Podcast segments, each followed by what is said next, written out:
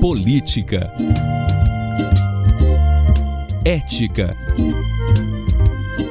Democracia.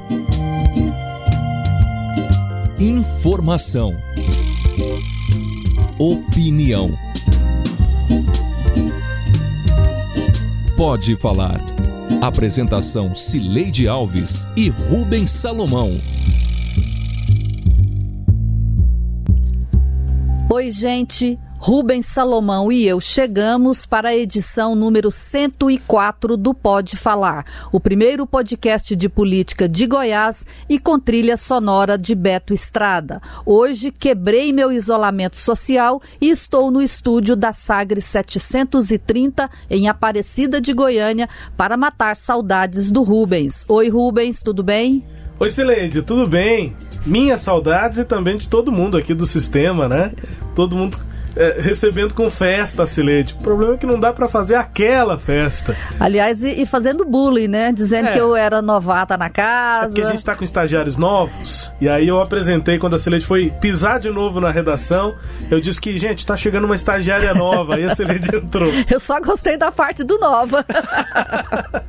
vamos que vamos, Silete. Muito bom ter você de novo aqui no estúdio. A gente tá distante, é verdade, mas já é muito bom, como eu disse da última vez que você veio, olhar nos seus olhos e entender o que, que você está dizendo, querendo dizer, e a gente vai ter essa, esse podcast de novo com esse contato visual que é fundamental. Faz parte. É quadro eleitoral pós-convenções partidárias encerradas nesta quarta-feira, dia 16, e a origem política de dois dos candidatos mais competitivos em Goiânia são os temas deste Pode Falar 104. Vem com a gente!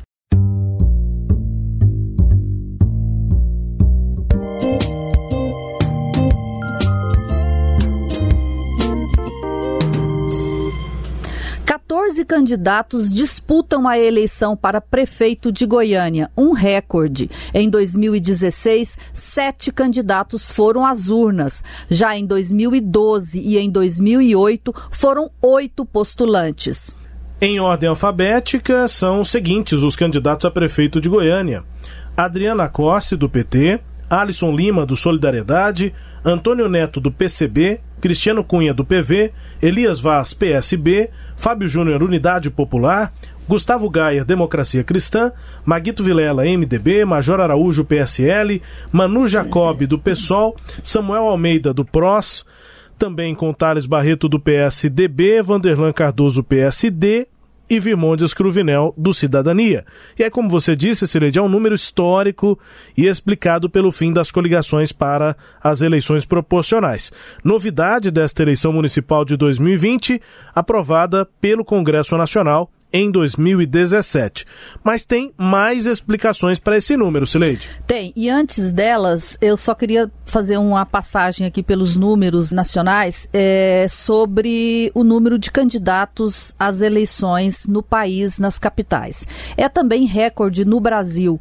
No ano, na eleição passada, em 2016, foram 209 candidatos nas 26 capitais brasileiras. Neste ano, até o momento, tem 311 candidatos nas 26 capitais brasileiras. Então, os números subiram em todos os municípios, né? Belo Horizonte, Porto Alegre, Porto Alegre não, Porto Velho e Curitiba têm o maior número de, pré de candidatos, são 16 uhum. em cada uma dessas E nós chegamos capitais. a estar nesse número aí, até Perto. acima desse número, né? É, chegou, foi 15 depois caiu para Os pré a gente chegou a ter mais de mais. 16. É. Não, chegou quase perto de 20. Depois que das convenções, 15, fechou Isso. em 15. E ontem, é, quinta-feira, com a, a rasteira que o PL deu na candidata Cristina Lopes, chegou em 14. Então, Belo Horizonte, Porto Velho e Curitiba lideram é, mas temos ainda outros municípios, como Rio de Janeiro, São Paulo, que com 14 cada um e por aí vai. 311 no total é um número recorde. E como você chegou a dizer, a primeira explicação é essa, né, de, da mudança é, nas coligações é, partidárias. Então, nesta eleição, de acordo com a emenda constitucional aprovada em 2017, os partidos não vão fazer mais alianças é, para eleição de vereador. Pode fazer para deputado. É, desculpa, para prefeito. Então é, é mais ou menos assim: o partido tem uma chapa solteira de candidatos a vereador, de acordo com o número estabelecido em lei, que é o número de vagas mais uma porcentagem, né? É o, é o, o máximo que se pode ter de candidatos a vereador. E na eleição de prefeito, você pode tanto apoiar um candidato de outro partido, quanto lançar um candidato próprio. Só que aí os, os partidos é, precisam dar visibilidade aos seus próprios candidatos, ao número do seu partido partido para que eles consigam eleger vereadores, uhum. né? Então o e tem a cláusula de barreira, né? E, e aí isso é uma outra explicação.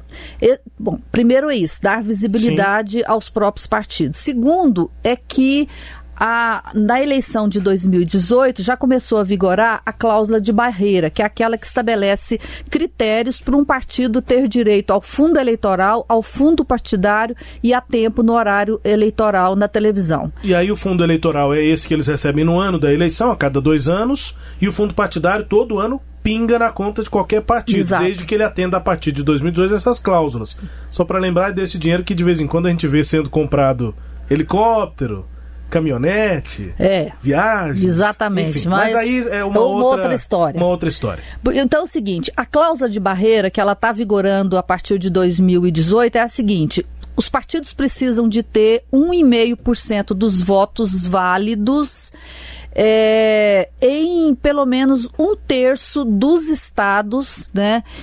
Com 1% dos votos válidos em cada estado, nesses, nesse um terço dos estados, uhum, né? Então, uhum. a regra é, é, basicamente essa. Ou então... 1% 9, dos votos um em um terço, 1,5% dos votos em um terço dos estados. Dos estados. Tá. E nesses estados, um, pelo menos 1% dos votos válidos. Uhum. Ou então, eleger nove deputados é, federais em um terço dos estados. Então, Sim. a regra é esta. Só que para atingir isso, né, é preciso fazer um trabalho Você precisa que ser começa conhecido, agora. Que né? começa agora. E na eleição de 2022, que é a próxima eleição é, majoritária é, para são as eleições federal, gerais, né, são as eleições gerais, porque isso é, é essa conta que eu estou falando aqui é na Câmara dos Deputados, é na eleição para a Câmara dos Deputados.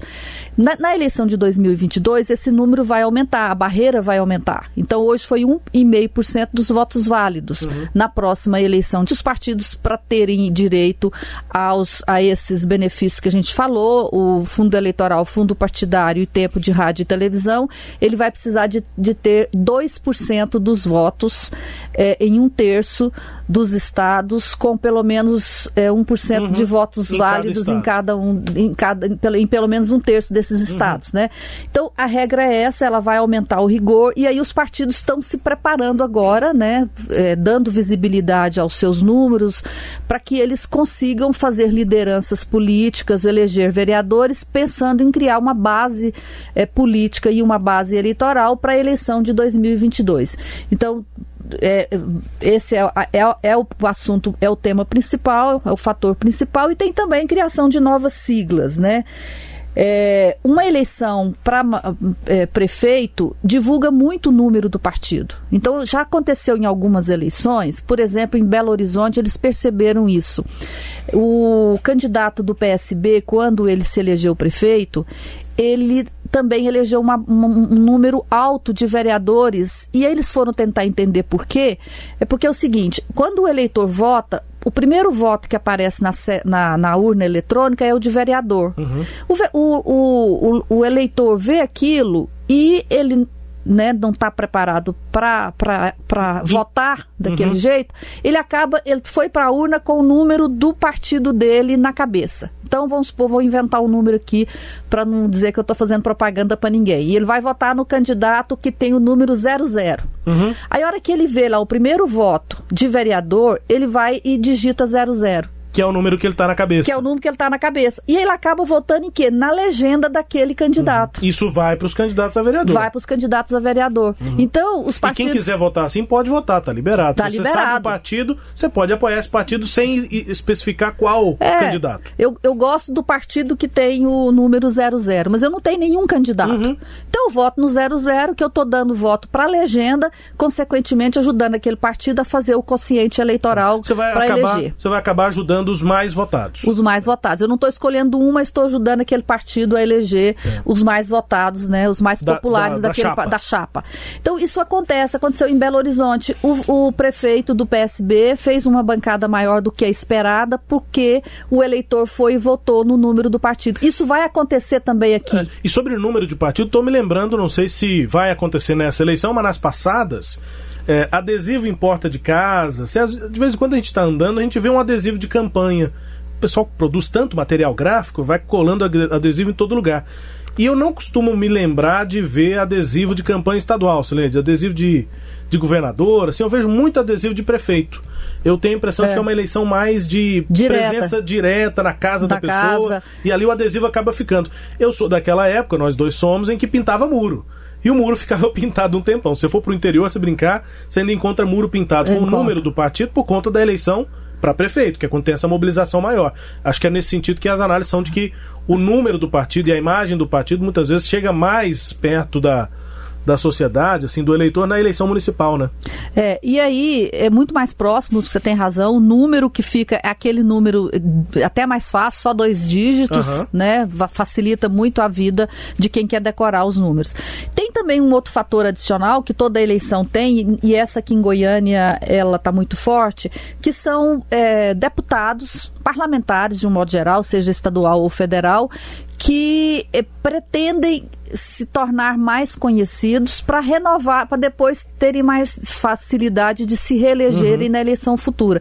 Aqui em Goiânia hoje nós estamos, olha só, Adriana do PT é deputada, o Thales PSDB deputado, o Elias PSB deputado, Major Araújo PSL deputado, Virmondes é, é, Cidadania deputado, a, o Alisson Lima do, uhum. da Solidariedade Deputados. Quer dizer, seis dos, dos 14. 14 são parlamentares. E olha que eu não estou contando aqui a Cristina, porque ela está dizendo que não vai ser candidata, ela não tem mais condições de é. ser candidata agora, agora, mas assim, ela ainda ela estava nessa lista até ontem, quando ela ia disputar. Quer dizer, mesmo que ela não ganhasse a eleição, isso facilitaria né, a vida dela numa campanha para deputado daqui a dois anos. É, e, e, saíram dessa lista alguns outros que tinham essa mesma perspectiva. Eu tô com a lista aqui dos que ficaram pelo caminho, Sileide, além da Cristina, que também tinha esse pensamento de não ser mais vereadora, mas ser candidata a prefeita, e se não se tornar prefeita, é,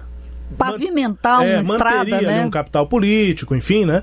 E, e além dela, o Felisberto Tavares, também vereador, que também teria mais ou menos o mesmo caminho. O Francisco Júnior, que é deputado federal, também poderia partir por esse caminho. O Eduardo Prado, deputado estadual, e o Paulinho Graus. Só para citar os partidos, a Cristina está no PL, Felisberto Tavares Podemos, Francisco Júnior PSD, Eduardo Prado estava no DC, Democracia Cristã, e o Paulinho Graus no PDT. Todos também esses com mandato, assim, com, com ou são vereadores ou o deputado Eduardo Prado também com essa intenção, ou deixam de ser vereadores e tentam pavimentar o caminho, ou então, como no caso do deputado, que pode continuar tendo o seu mandato para depois conseguir uma reeleição, enfim.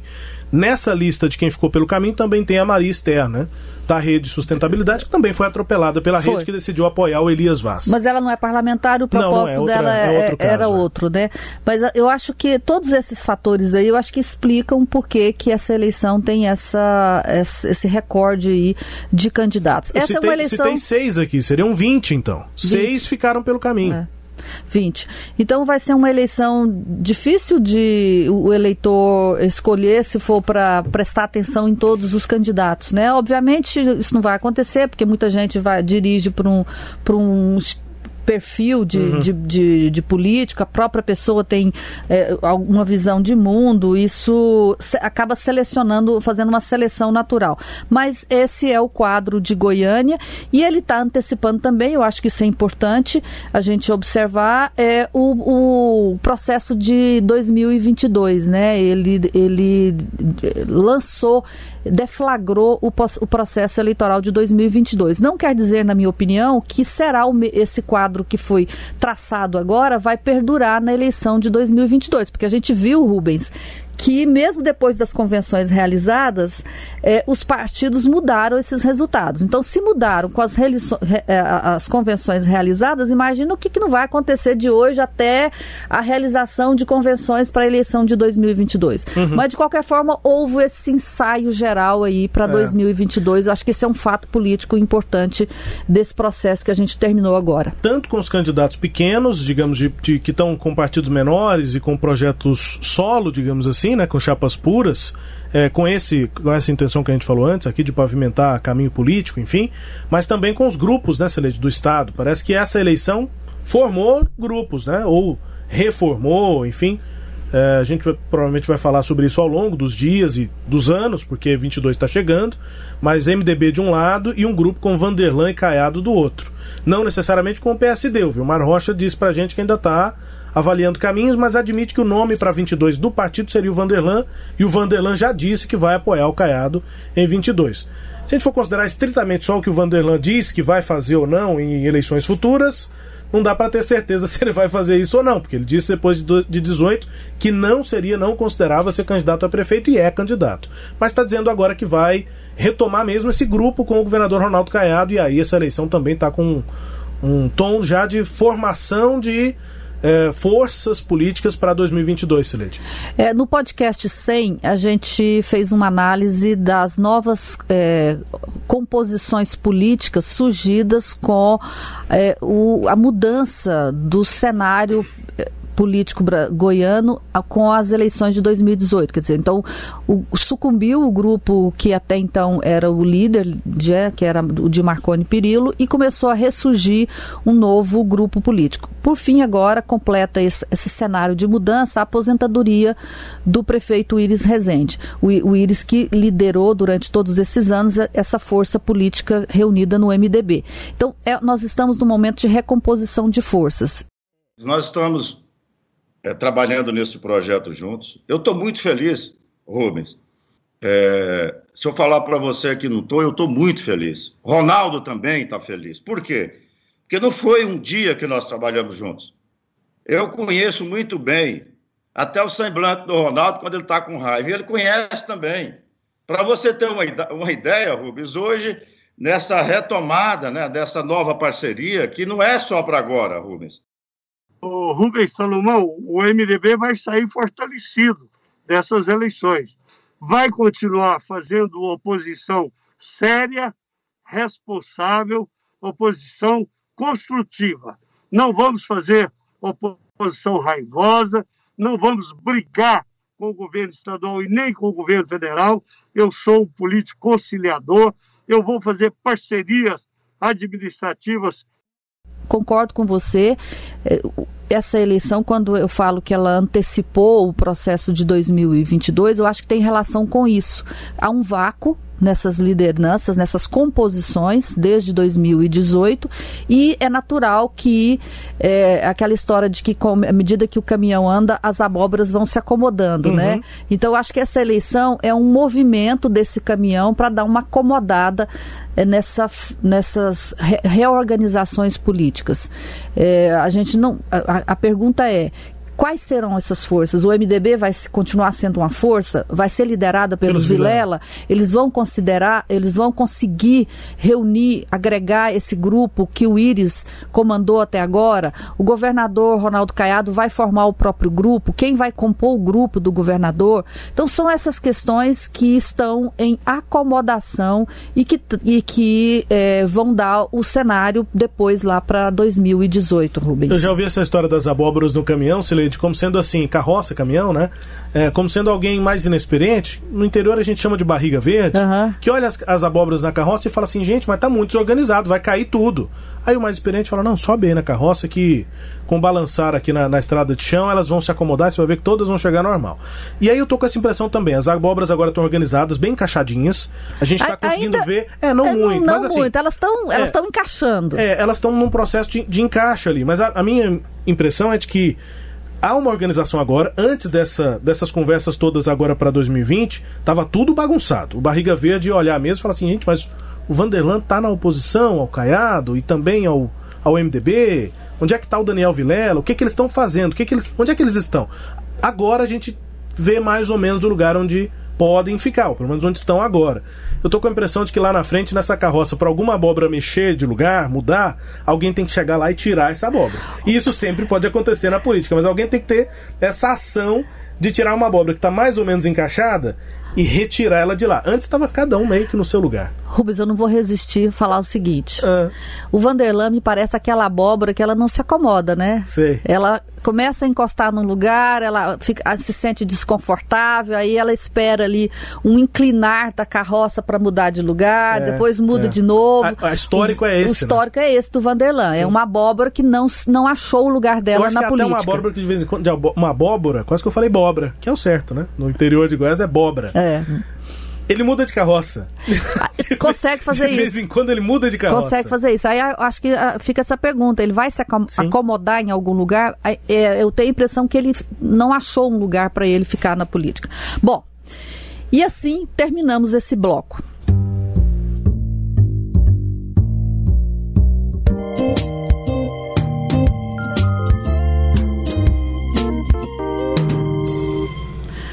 Maguito Vilela, MDB, e Vanderlan Cardoso, PSD, dois dos candidatos mais competitivos, são políticos que fizeram carreira no interior.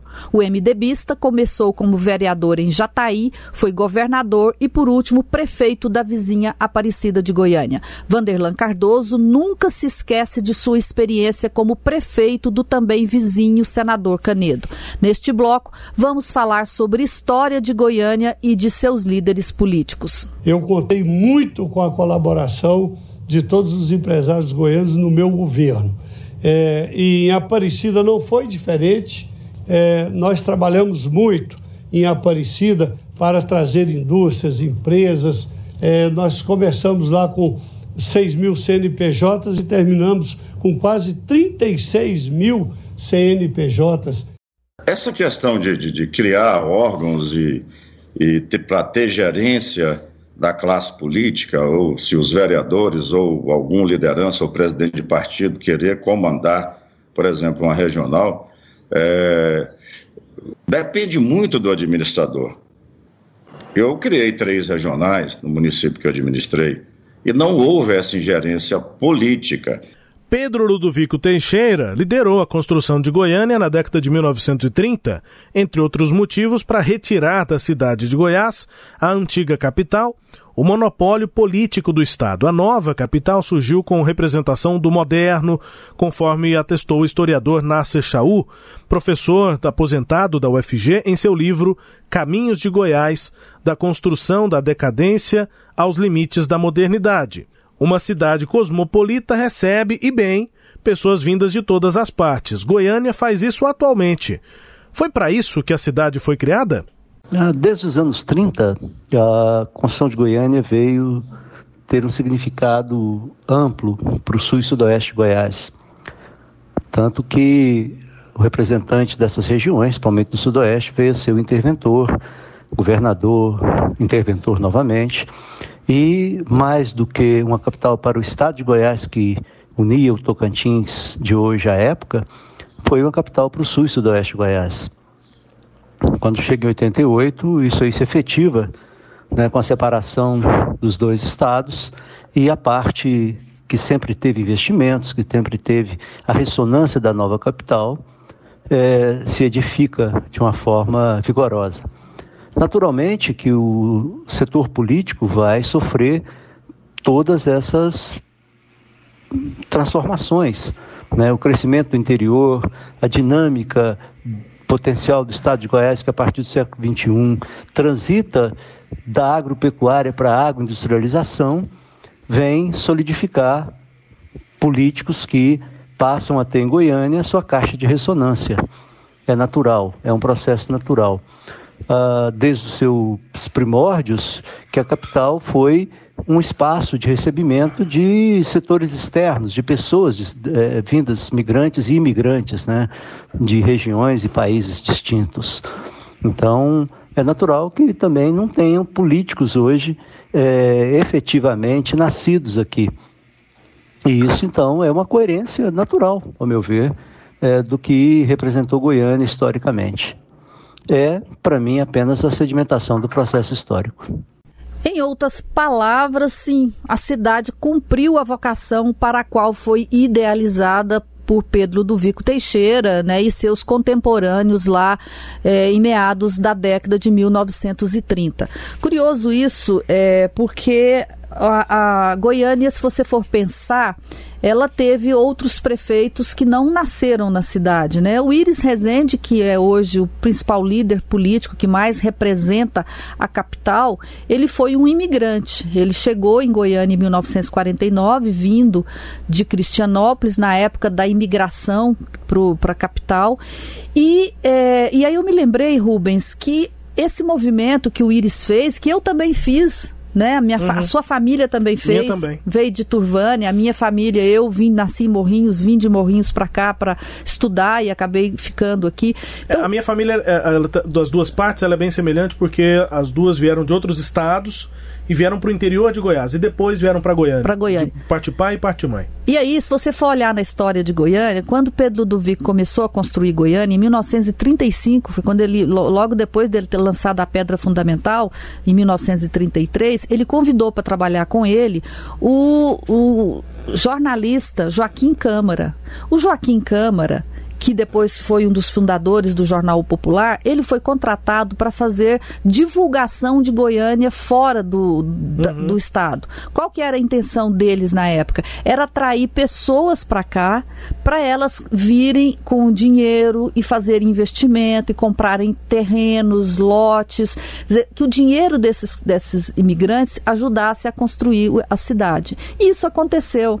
Então, Goiânia é, tem essa, essa abertura para isso. E hoje, sem contar, Rubens, que os, os, eu sei que os bolsonaristas não vão gostar, mas nós vivemos num mundo globalizado, né? Com a tecnologia, com a, com a indústria da, da, da tecnologia de um modo geral.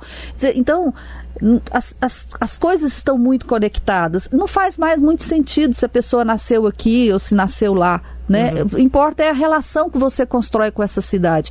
E aí eu achei importante trazer esse tema para o nosso podcast, porque eu já ouvi pessoas fa falarem no mau sentido, assim, pejorativamente. Ah, mas é, corre o risco de Goiânia ter um prefeito que não é da cidade, que veio, um está importando de senador Canedo e o outro importando de Aparecida de Goiânia. Eu acho importante recuperar essa história da cidade para as pessoas entenderem que isso faz parte de Goiânia. Uhum. Né? É assim que Goiânia nasceu, foi assim que Goiânia foi pensada e foi por isso que Goiânia cresceu. Se Goiânia ficasse só com quem nasceu aqui, né, ela não seria a cidade que ela é hoje. E ela continua sendo assim. Nós estamos atraindo migrantes é, da, da, da, mesma forma até que São Paulo atraiu na década de 60. A gente está atraindo hoje, tanto o entorno de Brasília quanto o entorno de Goiânia. Então, que venham, sejam bem-vindos. É, o mundo hoje não, não, não, não, cabe mais no mundo de hoje, na minha opinião, a gente ter esse tipo de, de, de crítica ou de seleção ou de preconceito muito simplista, né, Celede? É pensar muito pequeno e não entender a história da própria cidade, ficar avaliando dessa forma. É, eu queria só citar o, o, quanto é semelhante, apesar de mais recente, a história de Aparecida de Goiânia, né? Também formada por migrantes, migrantes. pessoas que vieram de fora é. e que hoje também tem uma comunidade de estrangeiros mesmo. É bastante relevante. Ela começou pequena, há cinco anos, e nesses últimos cinco anos ela tem crescido assim bastante. Ela não é, claro, uma grande comunidade, mas é bastante relevante. Não é pouca gente, são alguns milhares de venezuelanos, cubanos, haitianos que estão vivendo principalmente a Aparecida de Goiânia, porque o custo muitas vezes da moradia, do aluguel, enfim, do, do custo de vida é, é um pouco menor é, em Aparecida, principalmente na periferia de Aparecida, do que é em Goiânia. Mas enfim, é uma região, são cidades irmãs aqui que estão se construindo exatamente como Goiânia foi construída lá 90 anos atrás, quase 90 anos é. atrás. É, e, e, eu não vou me assustar se um, sair daqui de Aparecida de Goiânia um político que daqui a alguns anos possa é, disputar a eleição da Prefeitura de Goiânia, porque Goiânia e Aparecida são Sem emendadas, dúvida. são quase uma cidade só, né? É. O nosso estúdio, onde nós estamos gravando, fica aqui em Aparecida de Goiânia, só que eu tenho a impressão que eu estou em Goiânia, não que eu estou em Aparecida, né? Depende do estado de espírito da gente. Mas é isso, eu acho que é importante importante não começar, eu trouxe esse assunto para a gente não levar adiante uma história sem pé nem cabeça e criticar candidatos porque eles não nasceram em Goiânia ou porque eles não construíram toda a carreira política aqui na capital. E para encerrar, o quadro Língua Solta, com a música tema Mundo Melhor, da primeira banda goiana de rock, o Língua Solta.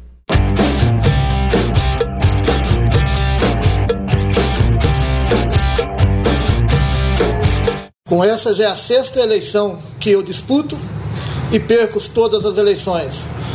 Eu quero mandar um recadinho aí para vocês, eleitores, que estão falando que só tem político corrupto.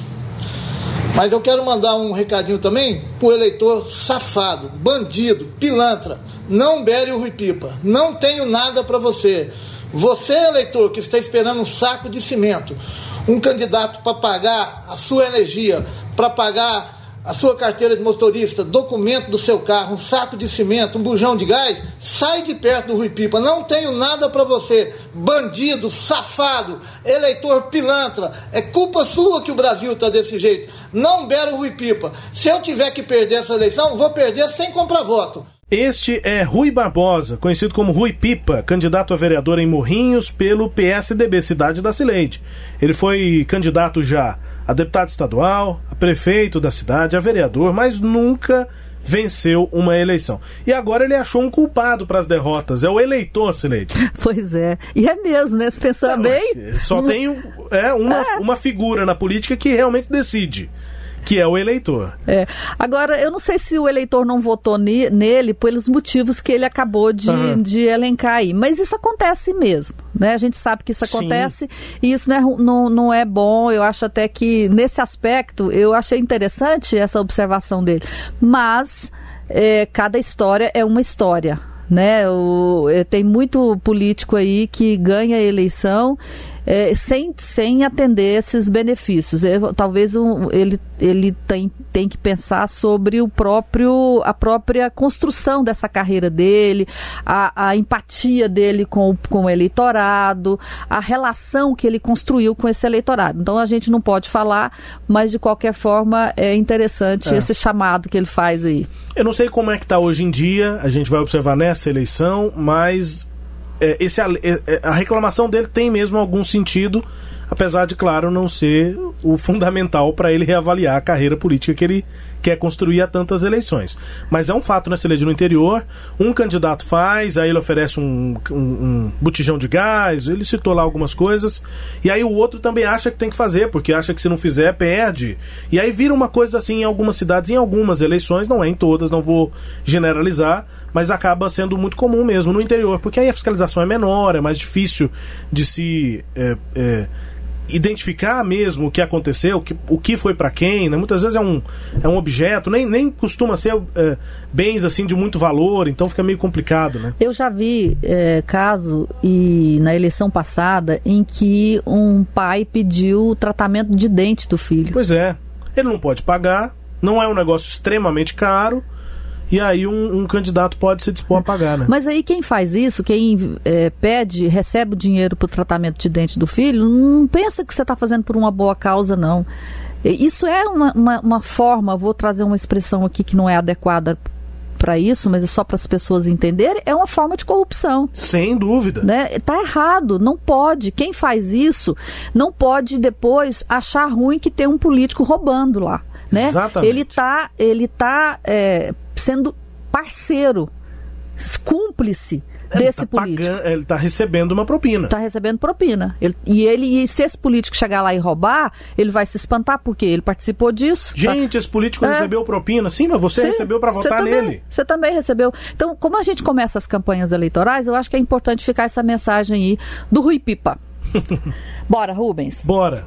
Este episódio teve áudios da Sagres 730 e das redes sociais de candidatos. Confira o Pode Falar todo sábado às nove e meia da manhã na Rádio Sagres 730, no Sagres Online, no aplicativo da Sagres, no SoundCloud, no Spotify, no Google App, no Deezer e no Castbox. Tchau, Rubens.